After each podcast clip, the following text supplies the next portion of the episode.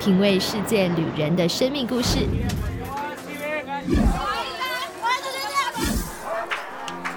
找回记忆中的幸福滋味。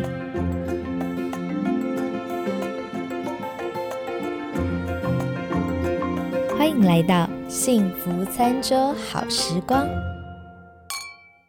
欢迎大家收听今天的幸福餐桌好时光，我是 Hannah。今天我邀请到了一位来宾，是我的老朋友。那同时呢，他现在是居住在澳洲布里斯本黄金海岸这边的这个日本料理的厨师哦。他当年是从这个打工度假，一直慢慢的哦留下来，在澳洲成为一个永居的这个居民。那我们今天要请他来跟我们分享他自己一路从这个打工，然后到留在澳洲，然后在澳洲现在就是娶妻生子了嘛。那来跟我们聊聊，包含。台湾啊，跟澳洲之间文化的不同，还有他一路这个奋斗的这个故事，那我们就先请今天的这个来宾 Aaron 来跟我们打招呼。哎，我叫做 Aaron，然后我现在人在澳洲的布里斯本，然后我的工现在工作是一个一名日本料理的厨师，然后我有是就是从我以前学生开始的话，我就对这方面的工作相当有兴趣，然后从原本做西餐厨师，然后转变到。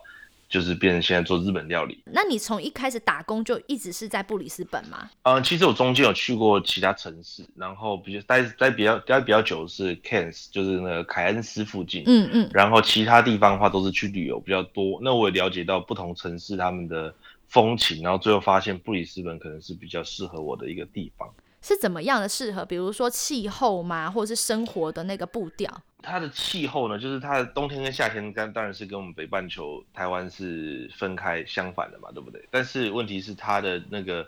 呃气候相似程度来说，跟台湾高雄非常非常接近。然后所以就是整年的天气都是非常的好，冬天也不会太冷，夏天也不会太热。然后再来是说生活步调也比较慢。如果说去到雪梨的话，就很像在台北市生活的感觉。然后在这里的话，就是步调会比较慢，会比较多自己的时间。那你当时是什么样的状况，是让你当时决定你想要去澳洲打工度假？当初的话，我是原本想说，就想要出来走走看看，因为在台对台湾人来说的话，基本上只要不要有前科，出来打工度假可以是说零门槛的。然后所以那时候就想说，哦，我要来就是出去看看世界，然后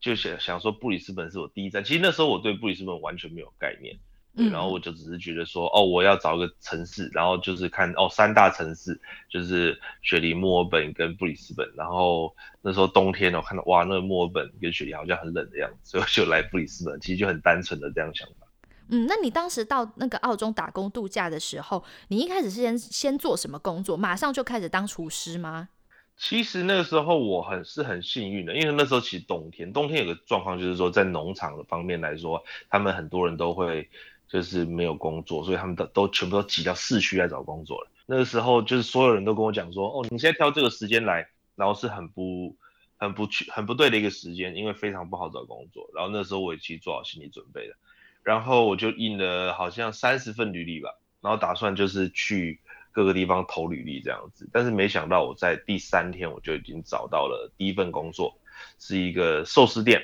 然后它是一个伊朗人开的寿司店。中东人伊朗人？对哦，这么这么奇妙，中东人开寿司店，以中东人开寿司，那吃起来是我们认知上的那个寿司吗？呃，就是澳洲风格的寿司，就是没有没有问题的，因为这边的话很多半，他们很多半成品可以使用。风格就是例如说，它会很多炸的东西啊，它会有加一些美乃滋啊，这对澳洲人来说可能不是那么的，就是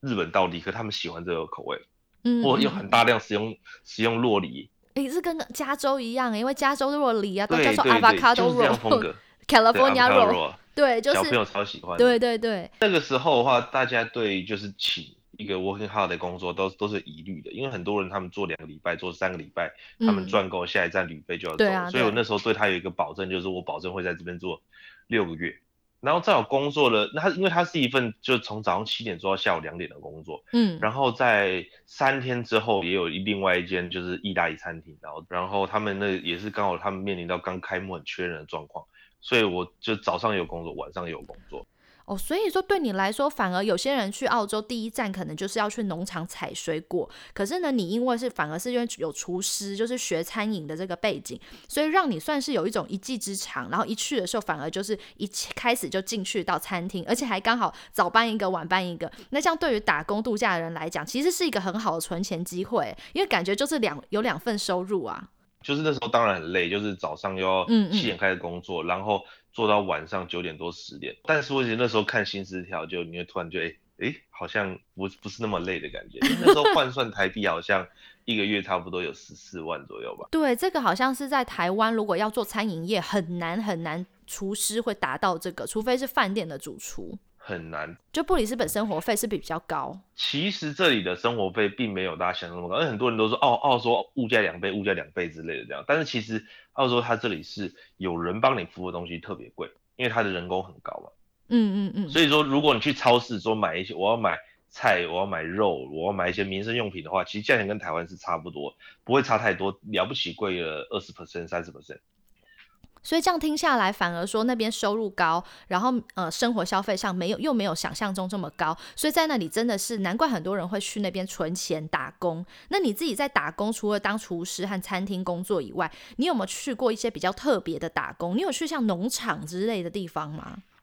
有哎，我以前那个时候，因为那时候我是原本第一年要结束之前，我去了农场。我有一个行在澳来澳洲岛工业行为叫极二签，就是你必须要呃在偏远地区的一级产业工作超过八十八天的时间，然后农场就是比较容易入门的选项。所以那时候我选在在就是 Cairns 那里的香蕉农场工作。那你可以跟我们聊一聊，你那时候在香蕉农场会不会很辛苦啊？是要去种香蕉，还是要采香蕉？去香蕉农场之前呢，就是你会听说很多传闻，就说你知道吗？那个香蕉哇很重啊，一串就就八九十公斤啊，你那个不是一般人做的，千万别去。我跟你说，我之前受那个苦真的是不得了这样子。但是实际上去了之后，就觉得说哦，其实好像是有点像吹牛那种感觉，其实并没有那么的极端的工作环境。他们主要分成几个，就是说你今天是去。整理这个香蕉地，就例如说他们的水管可能会被那个香蕉的根给压住啊，就把那个水管切开接上去，这算比较轻松的工作。那比较累的工作的话，可能是你要去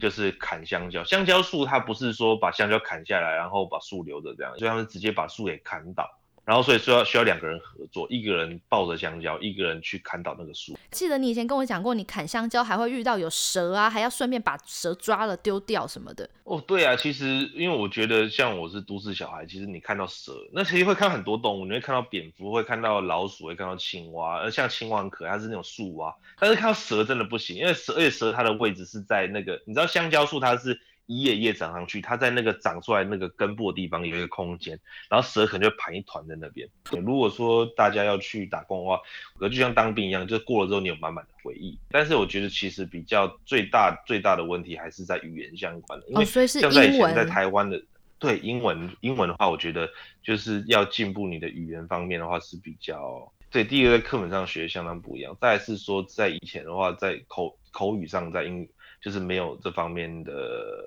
练习，所以说就是跟别人讲话的话会有很大的问题。你可以很简单沟通，因为像是我我我这个人是比较呃比较外向的个性，然后我比较愿意去尝试，然后所以说大基本上都能够用肢语肢体语言沟通成功，但是我不想这样，我希望能够像一个正常人一样的去对话这样。嗯嗯。然后所以说对我一开始对我来说，英文能力真的是很很辛苦一个地方。然后我的做法就是说。我每天想好一个主题，然后我大概查一下，就是我聊这个主题可能会遇到的内容跟用字，这样我就先把它大概整理一下，然后隔天就是去餐厅工作的时候带去，就是跟同事聊这个话题。哎，那你同事如果问了别的话题怎么办？你就没办法聊了。对，就沉默，就就沉默就不聊了。就其实澳洲人他们包容性很高，因为他们其实移民真的很多，所以他们其实很擅长。跟不善英文的人讲话，我觉得你的这个英文学习法非常的好，就是你每天先准备好一个话题，比如今天要聊足球，或今天要聊一个什么钓鱼，那你去上班的时候，你就是围绕着这个你查好的这些单字去跟人家聊天，其实反而久而久之，你就不同的话题都聊到，然后也可以在一些情境式的这种学习下，可以进步你的英语口语，对不对？对他们就像是我的免费的英英语老师这样，然后。知道有一次那个呃，我们澳洲这边就是布里斯本这边有一个活动叫做 A 卡，在其他城市也有，其实叫皇家秀，它就是会有一些呃农产展示啊，会有一些就是夜市摊位这种这种形式，但是它是把城市一个角落封锁起来，然后为期三天的一个一个一个呃节日这样子。然后我那时候想说要跟他们聊 A 卡这样子，然后所以说那时候我就跟每一个人都聊了 A 卡这样，然后最后我听到一个人跟我说，哎，我听他们说你真的很喜欢 A 卡，就是因为今天我准准备主题就是 A 卡这样，我没有我没我没有办法我没有办法跟他们聊其他话题，今天我今天只能跟他们聊 A 卡这样，所以 每个人都跟我聊他 A 卡的经验。你下次大家都哎他是他很喜欢足球，跟每个人见面就讲足球。对对对。对，因为一般一般大家工作在忙，所以不会每个人都跟彼此都有交叉聊到天这样子，然后就刚好那一天就啊，我就好好尴尬这样子，突然被发现就是被发现我跟每个人讲 A 卡的事情的。对，但是也是一个很好的适应过程，然后也给很多的人一些想法啦，一些建议，就是说，既然都出国了，那就是不要说好像没有目的性的在那边打工，可以多花点心思。像 Aaron 这个就很好，他就是先自己想好一个主题，那去上班的同时，你当然是要去赚钱啊，可是你同时跟呃同事之间的聊天，就可以增进你自己的英文能力。其实这个想法是非常好的。那我们第一单元先稍微休息一下哦，听个音乐，马上回来。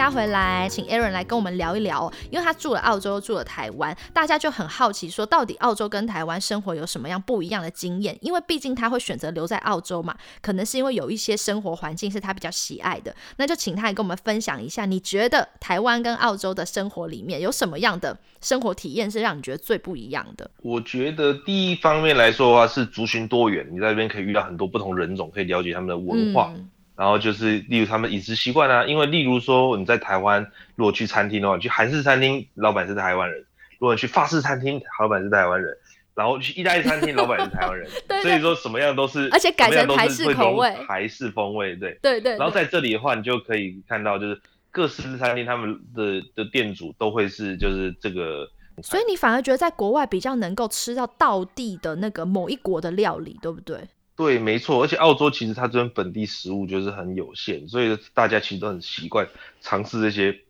外来新口味，只要你不要用到太奇怪的东西，例如说啊内脏类的东西的话，一般来一般来说他们接受度都是很高的。然后像例如说很多人都觉得印度印度就是人都吃咖喱嘛，就是盖好都是一样的东西，但是其实我那时候因为一开始的时候是跟印度人住，他们是就是非常友好的印度人，然后他们也会乐于分享他们食物。然后每个人他们都有自己一个像是调色盘的东西，就是他们的香料盒，就像眼影盒的拿出来各种颜色自自己的那个刻制化香料盒。没错，然后对他们来说没有任何一道菜叫做 curry 的，然后他们就是觉得 他们有他们自己的香料的调配。然后有一次我蛮惊艳是，他们很多人都是素食主义者，嗯，然后就是他们烹调食物可能都是呃。我比较不常吃到的。那有一次他们烹调甜菜根，像甜菜根的话，以前我不是很喜欢，因为它有一个土味存在，对不对？对对。但是经过它的香料调配，然后它再把它调成微辣的风味之后，我再吃，啊，超级好吃！它就是就是我吃过最好吃的甜菜根这样子。然后从此我对印度的烹调方式有一个很深的认识，这样他们怎么样去运用这些东西去改变它，或者是增加它的这个本身风味突出，这样它并没有覆盖掉那个甜菜根的味道。但是它可以让这甜干变得非常的好吃。嗯，那可是你刚开始去的时候啊，像你面对这么多不同的文化，你会有一些那种不适应，或者是要去调试吗？就是除了澳洲本地的生活方式以外，面对这么多文化的朋友啊、室友啊、同事，你当时会有一些不适应的地方吗？其实我觉得要站在对方的角度去理解。他们的状况就是他们其实其实就例如说很多人就是觉像台湾人对穆斯林可能都比较陌生一点，这样，但是其实在这里的话，确实是个穆斯林很友善的环境。然后你可以就看到他们很多人其实是很很有非常友善，他们是对对于就是陌生人他们是非常友善的，然后他们也相当尊重包容对方。嗯嗯。然后或是其实他们有些有一些穆斯林国家的话，他们就是并不是那么的认真的穆斯林。嗯就他们是因为他们的整个背景的关系，所以例如说，我以前有一个经验，就是说我我在我对面的那个餐厅，他们是一间穆斯林餐厅，然后他有一个员工，他们在就来我们店里面点了一个培根三明治这样子，然后吃了，然后那时候我刚好走回来，说，哎，那是那培根是猪肉这样，他说嘘嘘，他就有一个比一个就 你干嘛拆穿他？不要不要讲手势这样，他不是他不是怕别人那样，旁边没有任何人这样子，然后他然后我说。我说培根是猪肉，你知道吗？然后他就说 OK，现在我不能吃了。这样他说就是你不讲的话，我可以假装不知道培根是猪肉，所以我就可以吃它。然后但是你现在讲出来了，我就不能吃它这样子。所以他这个逻辑上面，你好过分哦！你好过分，人家好好的一个培根三明治被你毁了。对，他是说他就他们他的意思就是说哦，他如果说不直接说我要吃猪肉的话，我就不算。就是违反了哦，就是那道菜没有写 pork，它就是写成其他的名称，比如说贡丸，呃，这个也是猪肉做，但是你不要跟我讲它是猪肉做，你只要告诉我它是贡丸，我就可以吃。对对，然后就就哦，其实很有趣，他其实并没有这么认真在看待这个这件事情，但不是每不是所有穆斯林都这样，有些人是很介意的。我是说他是会有特定的一些族群，他们有这样子的情况。嗯嗯嗯嗯嗯。那你可以跟大家讲一讲，就是说，我知道现在还是很流行去澳洲打工，特别是很多大学毕业生就会想说，要不要给自己一个这个 gap year，就出去走一走啊，像你当时一样，想说去看看世界啊，然后增加自己的眼界，然后或者是可以体验这种国外生活的方式。可是有很多人还是会犹豫不决，比如觉得说啊，我去了，万一回来了没存到钱啊，或甚至之前还听过有那种去澳洲打工的学生，因为没有存到钱可以还他台湾的学。贷，所以就在澳洲轻生的这种新闻。那你对于就是准备要去澳洲，或是有考虑要去澳洲打工的人，以你过来人的经验，你有没有什么样的建议可以给这些人？嗯，首先第一点是说，我在当初刚出发之前的话，我那时候其实是很焦虑，我那时候觉得哇，感觉我还没有准备好，这样，好像做什么准备都不够。但是当我真踏上路的时候，我就是其实踏出的那一刻，你就已经准备好了。那时候有什么再有什么不足的东西的话，都是旅途后旅途中可以去弥补掉的。所以我觉得就是要就你就带着一颗就是勇敢的心，然后就直接出发吧。就反而不要想太多，对不对？对，不要想太多，因为其实你考量太多的话，你可能反而会会犹豫不前这样子。嗯，我觉得就是真的，你做不管做再多准备，就是你机票定下去，人坐上飞机那一刻开始的话，你就已经准备好了，真的不用担心太多。然后再第二个话就是说，你如果找工作的话，就必须要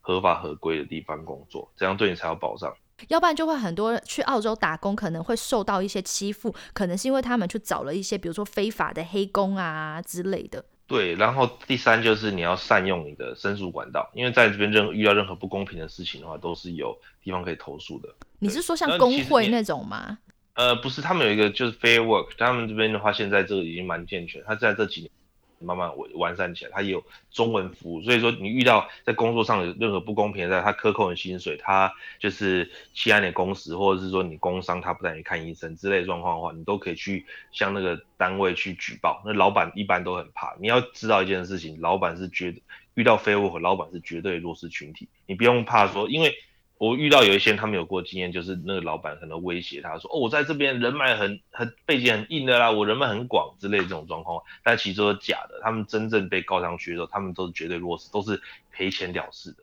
哇，所以澳洲其实蛮保护，就是打工仔的，就是蛮保护这些去澳工打工度假的人。对，因为其实某种程度上面来说的话，他们保护这些打工的人的话，他们也是保护自己本地的劳工。因为他们如果保就是保障了这些就是外来外来劳工的权益的话，他们其实本地的员工的这些薪资水平也会受到保障。哇，这个也是出了国以后学到的一个智慧，就是通常我们在亚洲比较容易就是息事宁人，然后以和为贵，大家就是最好啊，就是怕说。歹路相逢啦，所以就是呃，就是希望可以留点后路。可是其实，在国外反而你碰到一些事情以后，你会开始学习，比较有勇气，要为自己争取一些该有的权利。所以其实也算是出了国以后，会有一些这种为自己的这种工作权益的意识，才会开始抬头。其实也是一个在打工度假里面会得到的一个很好的学习，也就是上到一个很宝贵的一课。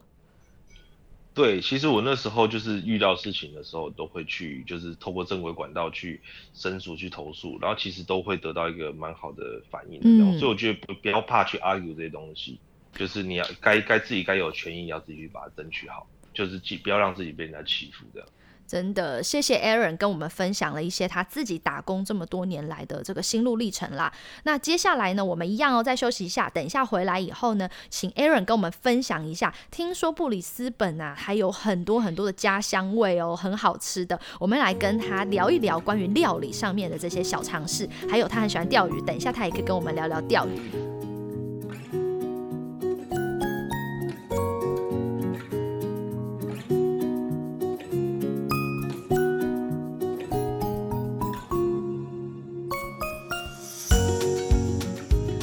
家回来。那我们在第三个单元幸福调味罐，我们要请 Aaron 来跟我们聊一聊。如果你在布里斯本，你很想念台湾的食物，或你很想念家乡味的话，请问我们吃得到家乡味吗？哦，其实这里华人来说的话，台湾人比例还蛮高的，所以其实你要找台湾的调味料或者是原料的话，其实是非常的容易的。对，因为像像是例如说我们这里卖的就是不管酱油，我们这边卖的酱油很多都是金兰酱油的。然后或者是说牛头牌沙茶酱啊，或东泉辣椒酱啊，全部都可以买到。就是你一般想得到台湾买到，就是花枝丸啊、贡丸啊这些东西，全部都可以买到。所以已经超乎我们原本想象。我们以为说在那边的话，很多时候你要出国，你的家人就会说：“哎，你要不要带这个浓汤包啊？你要不要带这个沙茶酱？要不要带维力炸酱？”可是其实都不用带，哎，在布里斯本也都买得到。对，全部都买得到。而且那时候就会有人叫你带泡面啊，就是你来这边之后发现。泡面跟台湾价格价格是一模一样，也没有比较贵，你知道就觉得说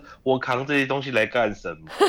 甚至说现在像最近的话，甚至连乌鱼子都有卖，就是乌鱼子的话是澳洲产，他们外销到台湾去，然后是野生的乌鱼子，然后在价格跟台湾相比还比较便宜这样，所以有时候都会觉得很很魔幻的感觉，我怎么会在澳洲这里，然后但是东西都是台湾的，而且就价钱也差不多。所以其实，如果在布里斯本，假设是不会英文的人，也是可以好好的活下去，对不对？是，这边有个地方有一个 suburb 叫做 Sunny Bank，然后这周遭的区域的话，就华人比例非常高。然后就是你说要吃饭啊、找工作啊，然后要做什么事情啊，就是全部华人都可以帮你搞定，甚至有邮局的加盟主也是华人，这样你去寄东西也只要说中文就可以了。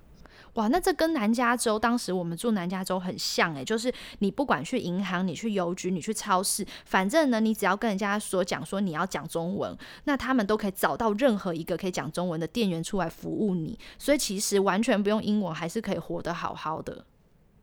对，大概就是这样的情况。但是我比较不推荐你用这种生活模式来体验生活，因为这样你就留在台湾就好了。为什么？为什么还要来澳洲？对，所以这其实也是一个要大让大家好好参考的，就像是很多人呢会选择到南加州生活，觉得那边它跟布里斯本很像，就是觉得天气好啊，华人多啊，所以呢就是有很快可以找到一个群体去融入。但是时间久了以后，你会发现自己越来越不想跳出舒适圈，或者是你明明来的目的你是希望自己语言可以进步，打工的同时可以就多体验异国的生活，就反而你选择了一个华人多的地方，比较容易把你自己困在一个。小圈圈里面，所以可能像 Aaron 刚刚讲的，就是说你要给自己设定一些小小的目标。他不是每那个，你刚才不是说你每天上班的时候都要去特意的要去跟人家聊某些主题，这个就算是一种设立一个生活特有的目标。就算你是在布里斯本，但是你还是可以接触到其他的这个族群和文化。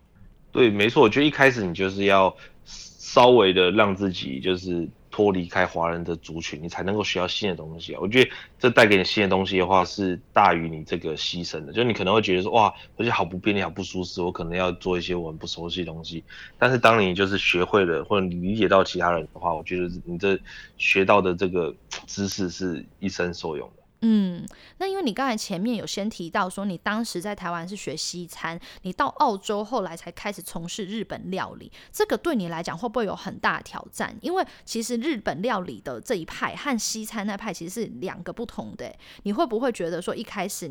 来就要变成改做一个其他料理，会对你来讲挑战很大？其实我觉得做餐厅的话来讲的话，就是。不同种类的餐饮形式，就是大概习惯一下就好。我以前在台湾大概做七年左右的 fine dining 餐厅，然后大概是法式跟意式比较多。但是其实我在最开始第一年打工的时候，第一年餐从事餐饮业经验，打工的时候是做日本料理，所以说我对日本料理的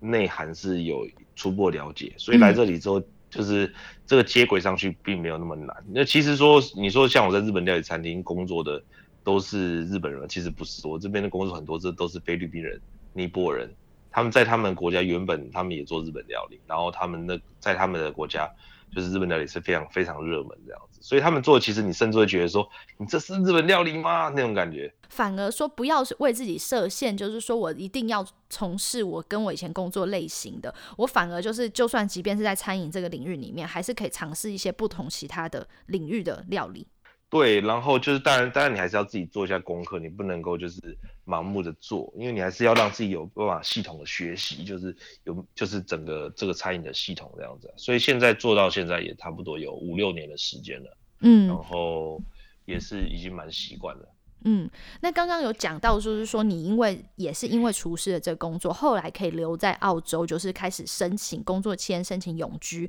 那你可不可以跟大家分享一下，就是说像这样，就是怎么样的工作类型会让你在澳洲的打工的过程里面，如果你想要留下来的话，会是比较好的？呃，其实的话，我的优点是在于说，像例如说，澳洲这里是有承认台湾的学历，所以台湾以前只要高职的时候，你有读相关科技，例如说。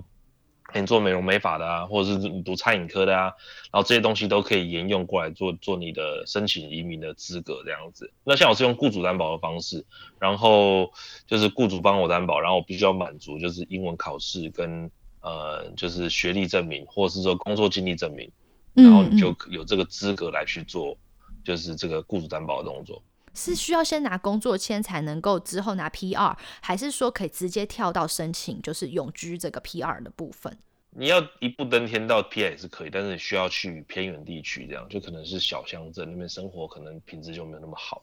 然后像我这边的话，呃，就是现现在现现现况大概是你拿工作签三年之后，你就可以直接转成永久居留。所以听起来，在澳洲，如果你是有真的是有一技之长的话，在澳洲你语言如果稍微可以的话，算是一个比较好移民然后留下来工作的一个方式，对不对？对，没错。而且语言语言能力上上上面来说的话，其实现在相对比以前已经好克服很多了。呃，我觉得如果如果真的喜欢这里生活的话，就是付出一点时间，然后进步你的英文，然后应该不难去达到这个条件。嗯嗯嗯。好，然后接下来呢，来聊聊看你喜欢的钓鱼啦。听说你去澳洲 生活以后，你就爱上了钓鱼，然后现在自己有经营一些这个钓具的小生意。我就一直不能理解说钓鱼的乐趣在哪里，所以我很想问问你是什么样状况让你喜欢上钓鱼的？哦，我觉得钓鱼第一第一个是我最开始最开始的时候为什么去钓鱼呢？就是呃，应该在这边比较惬意，然后看很多人都在钓鱼，然后自己也想要学习一下。然后一开始的时候，我去尝试去钓那个小卷，钓鱿鱼。然后去钓的时候，那天就刚好是特别好的一天。然后我那天钓了好像十七八只吧，然后就吃都吃不完，然后觉得哇太棒了，原来钓鱼这么容易这么简单。然后所以我就之后开始就是买很多装备啊，然后各种钓鱼竿啊、卷线器啊，然后夹饵啊，然后觉得说太棒了，我之后就要钓鱼这样。然后但之后发发现好像其实没有没有并并没有那么容易，然后就开始有些研究。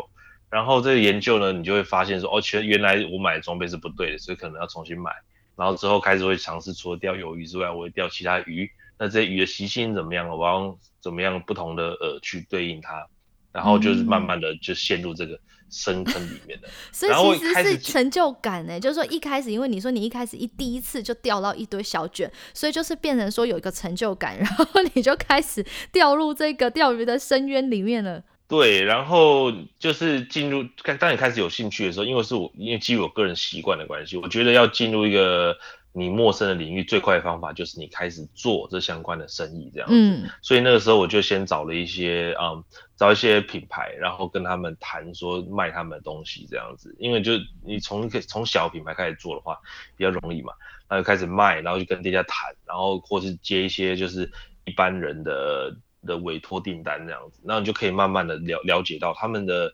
需求、他们的问题。他们问你问题的时候，你可以去找到就是答案，这样你自己也有所学习，然后慢慢的就变得比较嗯比较专精在这这方面，就是钓鱼这个领域。那像一般钓起来的鱼，你自己会带回家吃吗？钓起来鱼，其实一开始比较多，然后后来的话就慢慢的、慢慢的就是比较不愿意带鱼的，哦，就好玩，就是。对，就抓了就放了，我们就是叫 catch and release 吧，对，C N R 这样子的钓鱼方式的。所以是是享受一个乐趣，当做一种运动。哦，对对，没错。就变成享受一种乐趣。那说到钓鱼啊，因为布里斯本靠海边嘛，听说那边是不是也很多人家里自己就有这个船只，或者是有些小游艇，是可以马上就可以出海去玩的。对，但是你要看游艇的定义，就是其实如果说你是一般旅客船的话，价钱就非常便宜，大概台币大概呃可能八九万以内就可以搞定一全新的一套这样子。你就小台的那一种。对，然后或者是说你想要有个船舱有可以遮蔽的地方的话，那可能价格也会落在大概台币七八十万，所以其实不是那么难去负担到，而再是说停船的成本相对台湾比较低很多。哦，所以它比较像是就有点像买一台车或是买一台修旅车的那种概念。对，你就想说我要有船就就像就我要买台中古车的那种感觉，就是会比较能够接受。所以也就是说，澳洲他们的人会比较愿意花钱在这种娱乐吗？就是说这种让自己有增加自己休闲娱乐的这些东西上。对这里的人的话，他们就对这种，就他们自己户外休闲的意识都还蛮充足。他们会知道自己想要什么东西，然后买入他们觉得需要的设备。像例如说，有人喜欢露营啊，像我之前有一个隔壁邻居，我觉得离隔壁邻居是很好例子。他开着一台就是一九九六年的 Toyota Camry。这样，那个车可能剩余价值就只有一两千块，可是他买了一台七万多买露营车，可哦，投资在休闲旅游上面的那个，对对，就可以花七万多买露营车，可是自己开车可能可以很便宜，因为他就是觉得这是他喜欢的东西，这才是他真正的生活所向往的东西。对，所以船这种东西也是一样的。听起来就是说，澳洲人很愿意去培养自己的休闲运动的兴趣，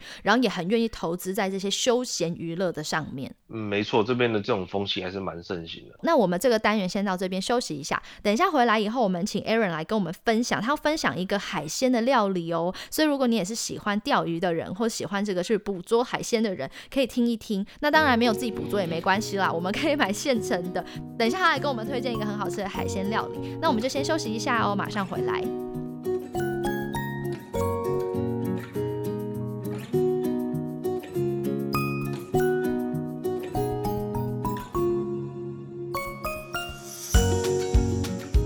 欢迎大家回来。那到了最后一个单元，我们就请 Aaron 来跟我们分享一个海鲜的料理。听说你要来分享这个是虾松，对不对？对，生菜虾松。那为什么会想要分享生菜虾松？哦，因为其实鱼的话，我一般料理方式蛮简单，可能就清蒸，然后加酱油，然后去用热油去淋上冲死。嗯嗯嗯。这样其实就很单，就很单纯的蒸鱼就很好吃。可是虾松的话，我觉得这边的在我们布里斯本，应该是说在昆士兰这边的话，是澳洲唯一一个。允许使用八卦网的州，然后你可以去用八卦网去自己抓虾子。但是我们抓到虾子呢，它可能不像是就是超市买回来，超市买回来可能都是一样大小，然后可能很好一可以一起烹饪这样。对，这边抓到就是有大有小，它的限量就是一个十公升的桶子装满这样子。嗯，这是一个人可以限量。所以说抓回来虾子的话，如果比较小哈，我都会把壳剥掉，然后去做生菜虾松分享给我的。好，那你来跟我们讲一下这个生菜虾松要怎么做。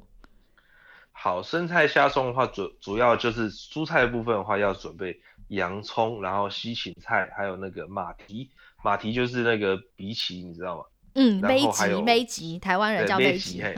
对，叫台湾叫梅吉，还有蒜头，然后虾的部分的话，就是你剥出来虾肉，然后你要加上就是太白粉、香油，还有米酒，还有盐，去先调味。嗯，然后另外你还要准备生春卷皮，还有生菜。来去做它最后的，嗯，就是包裹用的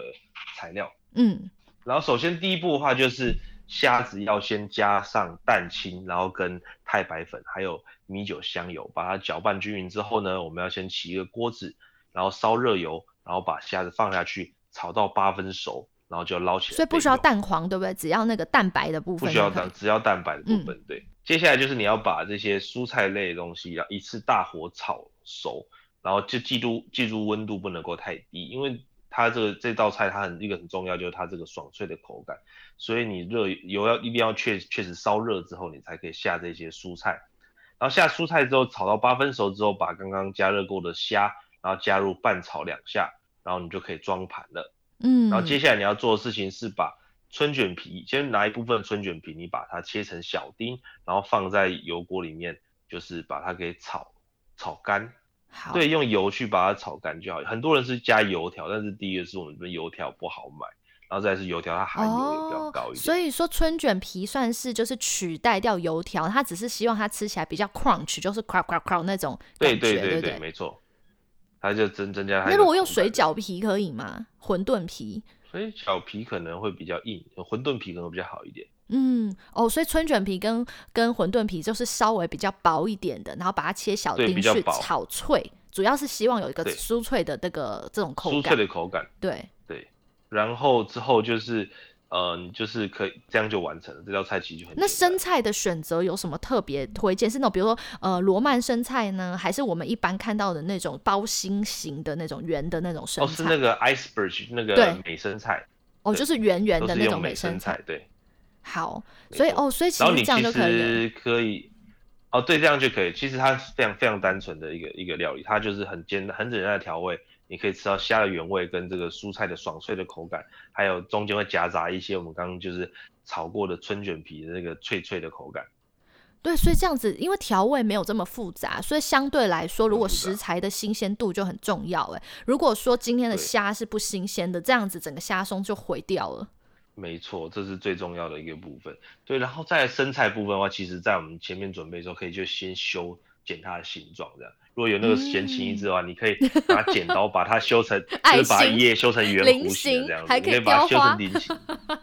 对，你可以把它剪成自己想要的形状，这样会比较好一点。而且我发现那个生菜有一些越到中间，它会有点变形，就很难拿来当那个虾松下面盛盛的那个碗。就通常好像那个叶子扒到中间的部分就差不多了。哦，对，但是它这个呃美生菜它还是比较大的嘛，所以其实。一般来说，就是可以使用部分都够一家人吃了。哇，所以这是一个蛮简单的料理，然后也蛮适合，就是有时候春夏秋，就是不要在冬天吃，可能会有点冷啦。但是呢，其实像那种春天啊、夏天就蛮适合的。那因为最近的气候啊，就是北半球也都准备要进入这个夏天了嘛，春夏了，要准备进入春夏了，就还蛮适合吃这道菜的。所以也谢谢 Aaron 给我们一个新的 idea，让我们知道说，哦，对吼，可以来吃个虾松。而且说真的，我在国外，像我自己在美国，我好像很少很少，基本上我没有在外面餐厅看过在卖虾松的。所以如果想要吃，真的要自己做哦。而且你刚才讲到那个所谓的那个杯吉啊，那个脆脆的，我之前有想过一个可以替代的，因为我不喜欢吃杯吉，可是我们家的人为了让我就是可以开心的吃，像我妈妈都会把它改成苹果丁，就是把苹果切丁，因为也脆脆的，然后甜甜的。哦，哎，其实还有一个方法，就是你可以用马铃薯。可是是生的吗？还是煮过的？就是马铃薯你要放比较慢，就是它其实就在介于半生不熟哦，还是有点脆度，口感是有点接近，对，还是有点脆度这样。哦，所以也让我们有一些新的就是想法，就是如果你找不到杯吉不好买，或者是呢你觉得这个口像我一样不敢吃的话，你可以用考虑用这个马铃薯丁，或者是用这个苹果丁来取代，其实也可以做出虾松。